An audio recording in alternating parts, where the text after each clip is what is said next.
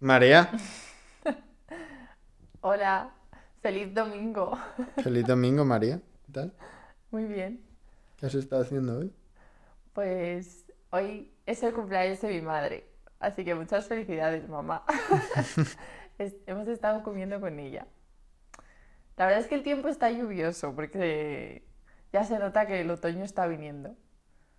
O sea que es, es un buen momento para sofá, manta y escuchar el podcast. Exacto, Claro. exacto. Entonces, bueno, ¿de qué nos vas a hablar hoy? Bueno, vamos a poner primero en situación. Hoy vamos a inaugurar una serie de cuatro episodios en los cuales vamos a contar cuatro mitos asociados a la vida de Perseo. ¿Vale? Entonces, durante los capítulos posteriores tendremos que hacer un poquito de mm, recapitulación de lo que se habló la semana anterior y iremos contando un poco quién fue Perseo y qué cosas le pasaron en su vida. O sea, que tenemos un mes de podcast. Sí, el mes de Perseo. El mes de Perseo. Sí, sí.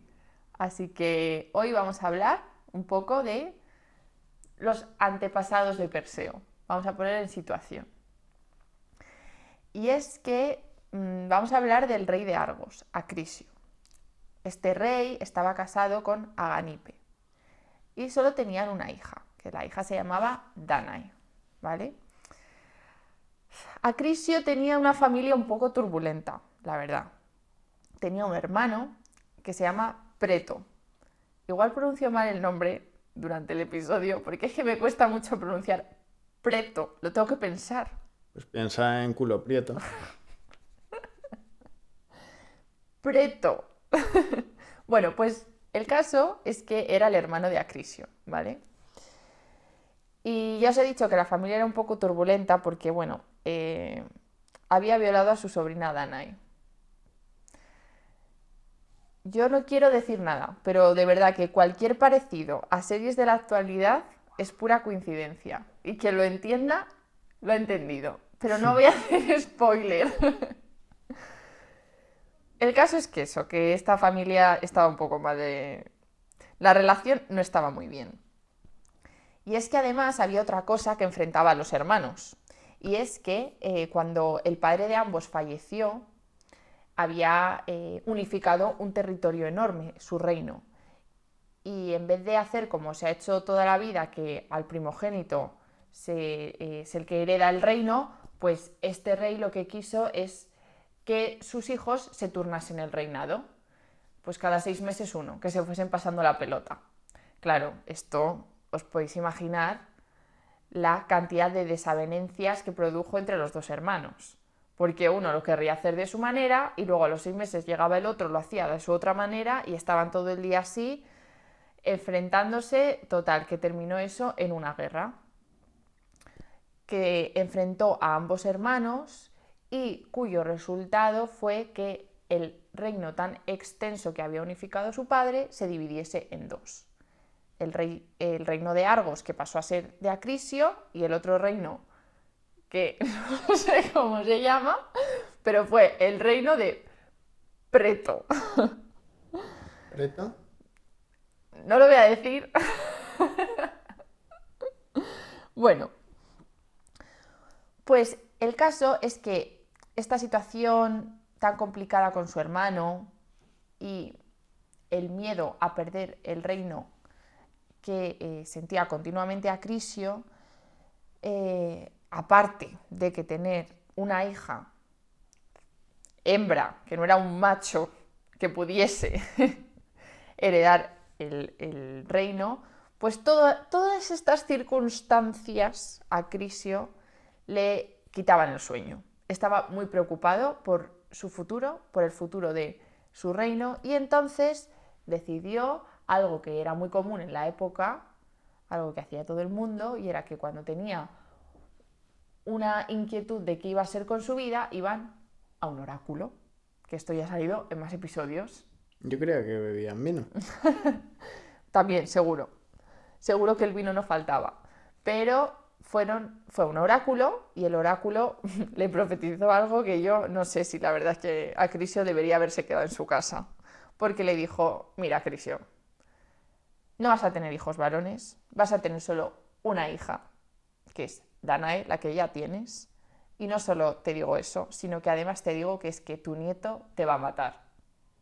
Bueno, el Acrisio, ya de por sí temeroso de perder su reino, esto ya como que le remató. Se creyó la profecía al pie de la letra, oye, hizo bien porque luego hemos visto en otros episodios que lo que se profetizaba en estos sitios luego se cumplía y entonces Acrisio dijo, ah, no, no, no, no, no, no, yo perdona, a mí ni mi nieto me va a matar, ni eh, voy a perder el reino, ni de broma. Entonces, ¿qué puedo hacer para no tener nietos? Anda, pues ya sé qué se me ha ocurrido. Pues mira, voy a encerrar a mi hija en un calabozo, en un calabozo con unas puertas bien eh, pesadas de bronce, y además eh, voy a poner a dos perros salvajes locos a mm, cuidar la entrada para que nadie pueda entrar. Para que cualquiera que se acerque, el perro le pegue un bocado. Y, nada, y esta fue la idea que se le ocurrió a, a, Crisio para que su hija no tuviese hijos, ¿no? Y ya, pues de paso también, pues, oye, vuelve loca a tu hija, ¿no? Porque encerrarla así, claro, todo esto, Danae no tenía voto, o sea, no podía decir nada. Sí, no, no fue su mejor idea, ¿no? No, la verdad es que no. Porque Acrisio no tuvo en cuenta que es que tenían unos dioses que se podían metamorfosear. De hecho, había uno particular que le encantaba esto. Era su mayor hobby. Y es que, claro, el dios de los dioses se le antojó la hija de Acrisio. ¿Cómo no? porque Danae, no lo hemos dicho hasta ahora, pero bueno, creo que es bastante evidente que era muy guapa. Y claro, Zeus, chica guapa que había, chica que intentaba, porque intentaba, conquistar metamorfoseándose. Y así fue como dejó embarazada a Danae. No os he dicho en qué se convirtió esta vez, porque vais a flipar, o sea, ya esto es como se os, vuela, se os vuelan los sesos. Porque hasta ahora siempre hemos contado mitos en los que Zeus se metamorfoseaba pues, en animales, no sé, vale, pero es que esta vez, tú Jaime, de verdad vas a flipar. ¿Sabes en qué se metamorfoseó Zeus? Para poder colarse, claro, ponerse en situación, se tenía que colar en, eh, en el calabozo. O sea, habría una ventanita con unos mm, garrotes. Pues en ratón o algo. En ratón, ¿verdad? En hormiga. hormiga. pues no, es más bonito, la verdad. Fue en lluvia dorada. Por esa mini ventana, ese ventanuco, entró una lluvia dorada que eh, cubrió a la princesa dejándola embarazada. Y de esta manera tan curiosa, nació Perseo, el nieto de Acrisio. Es decir, que los padres de Perseo son Danae y Zeus. Y claro, cuando el abuelo se enteró de que su hija estaba embarazada, no se creyó que había sido Zeus entrando en forma de lluvia dorada, porque es que, es que yo tampoco me lo hubiese creído. Claro, él prefirió creerse que había sido su hermano Preto el que había eh, vuelto a violar a su hija.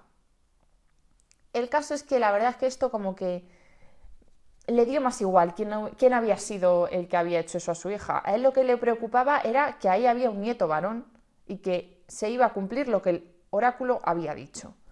Así que, claro, dijo, ¿y qué hago? ¿Qué hago ahora? Mm, no voy a matar a mi hija y a mi nieto. Eso está fatal. O sea, A ver, a ver, que el tío no se llevaba luciendo mucho tiempo, ¿eh? No, o sea, encerrarles, encerrar en un calabozo a mi hija no está mal, hombre. Matarles está fatal, pero eso bueno. Y entonces aquí fue cuando surgió la segunda gran idea de Acrisio. ¿Que, ¿Cuál fue esa idea? Dijo, mira, pues en vez de matarles, voy a pedir que les encierren en un baúl a mi hija y a mi nieto y que les tiren al mar. ¿Eh? Que esto no es peor que matarles. Claro, no. esto no es nada cruel.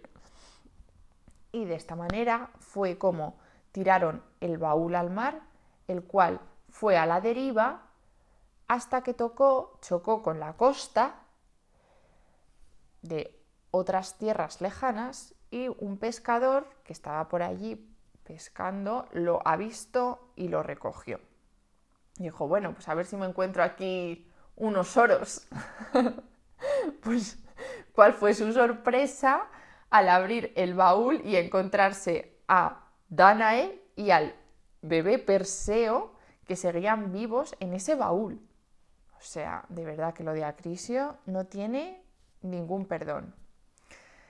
Bueno, la verdad es que tuvieron suerte, porque este pescador no era un pescador así pobre que se ganase la vida haciendo esto, sino que era el hermano del rey Polidectes, que pues era su hobby este de pescar. Y entonces les llevó a Dana y a Perseo a audiencia con su hermano el rey, y de esta manera fue como pasaron a ser los protegidos del rey y Danae pudo vivir, bueno, en semi-libertad. Ya veremos en el próximo episodio qué va a pasar con Danae.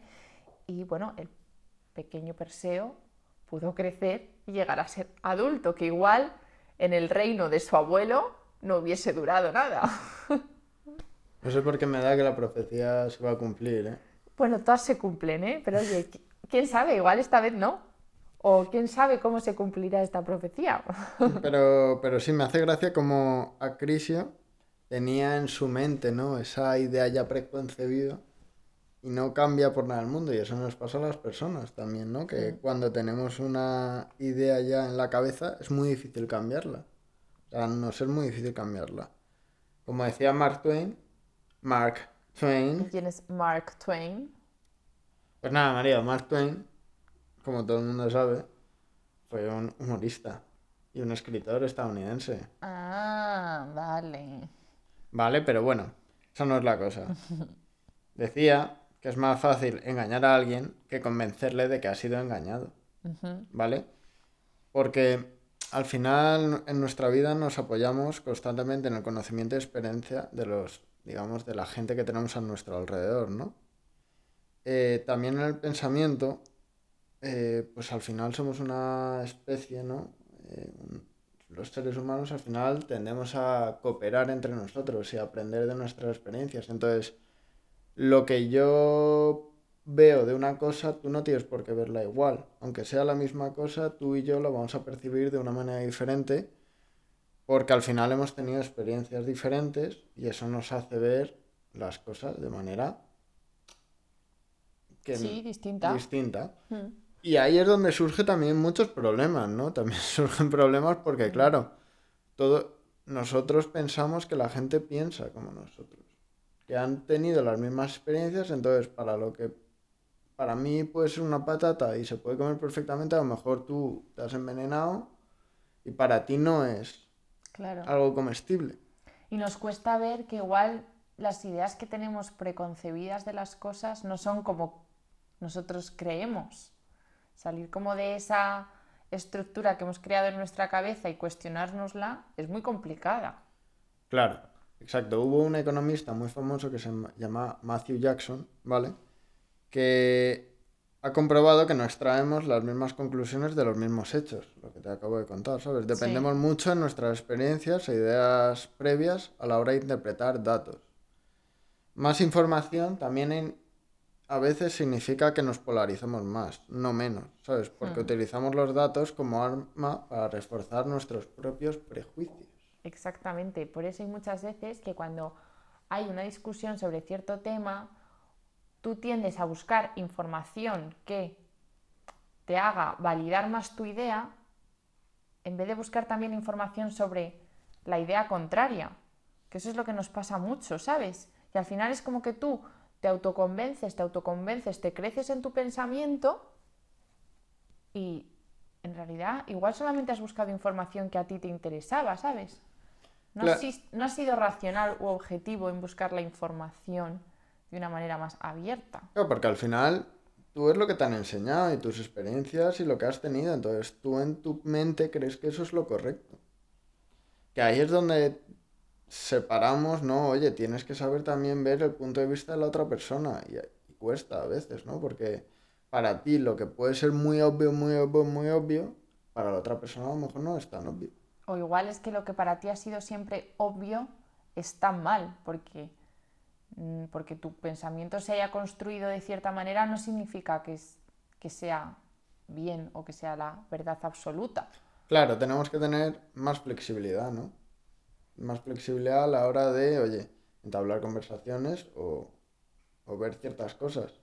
Sí. Porque si no, Por eso hay una cosa que se cuestiona mucho siempre y eso de no, es que tienes que ser fiel a tus principios y esta gente chaquetera que cambia de opinión y, y que tal y que cual. Pues es que al final el cambiar de opinión es que no es malo es cambiar que de no opinión. es malo, es que estás evolucionando en tu pensamiento. Claro. Eso es que te estás enriqueciendo más del tema que sea y que al final pues te estás cuestionando ciertas cosas porque no hay una verdad absoluta. Cada uno tiene su propia verdad. Hombre, es que la, o sea, tú no eres la misma, ni tienes los mismos pensamientos que el año pasado, ni yo, ni nadie. Y si alguien los tiene, Exactamente. Si alguien Creo que tienes sigue un igual, mm, red flag. claro, exactamente. Creo que estás muy cerrado en tus pensamientos, porque al final nada es fijo.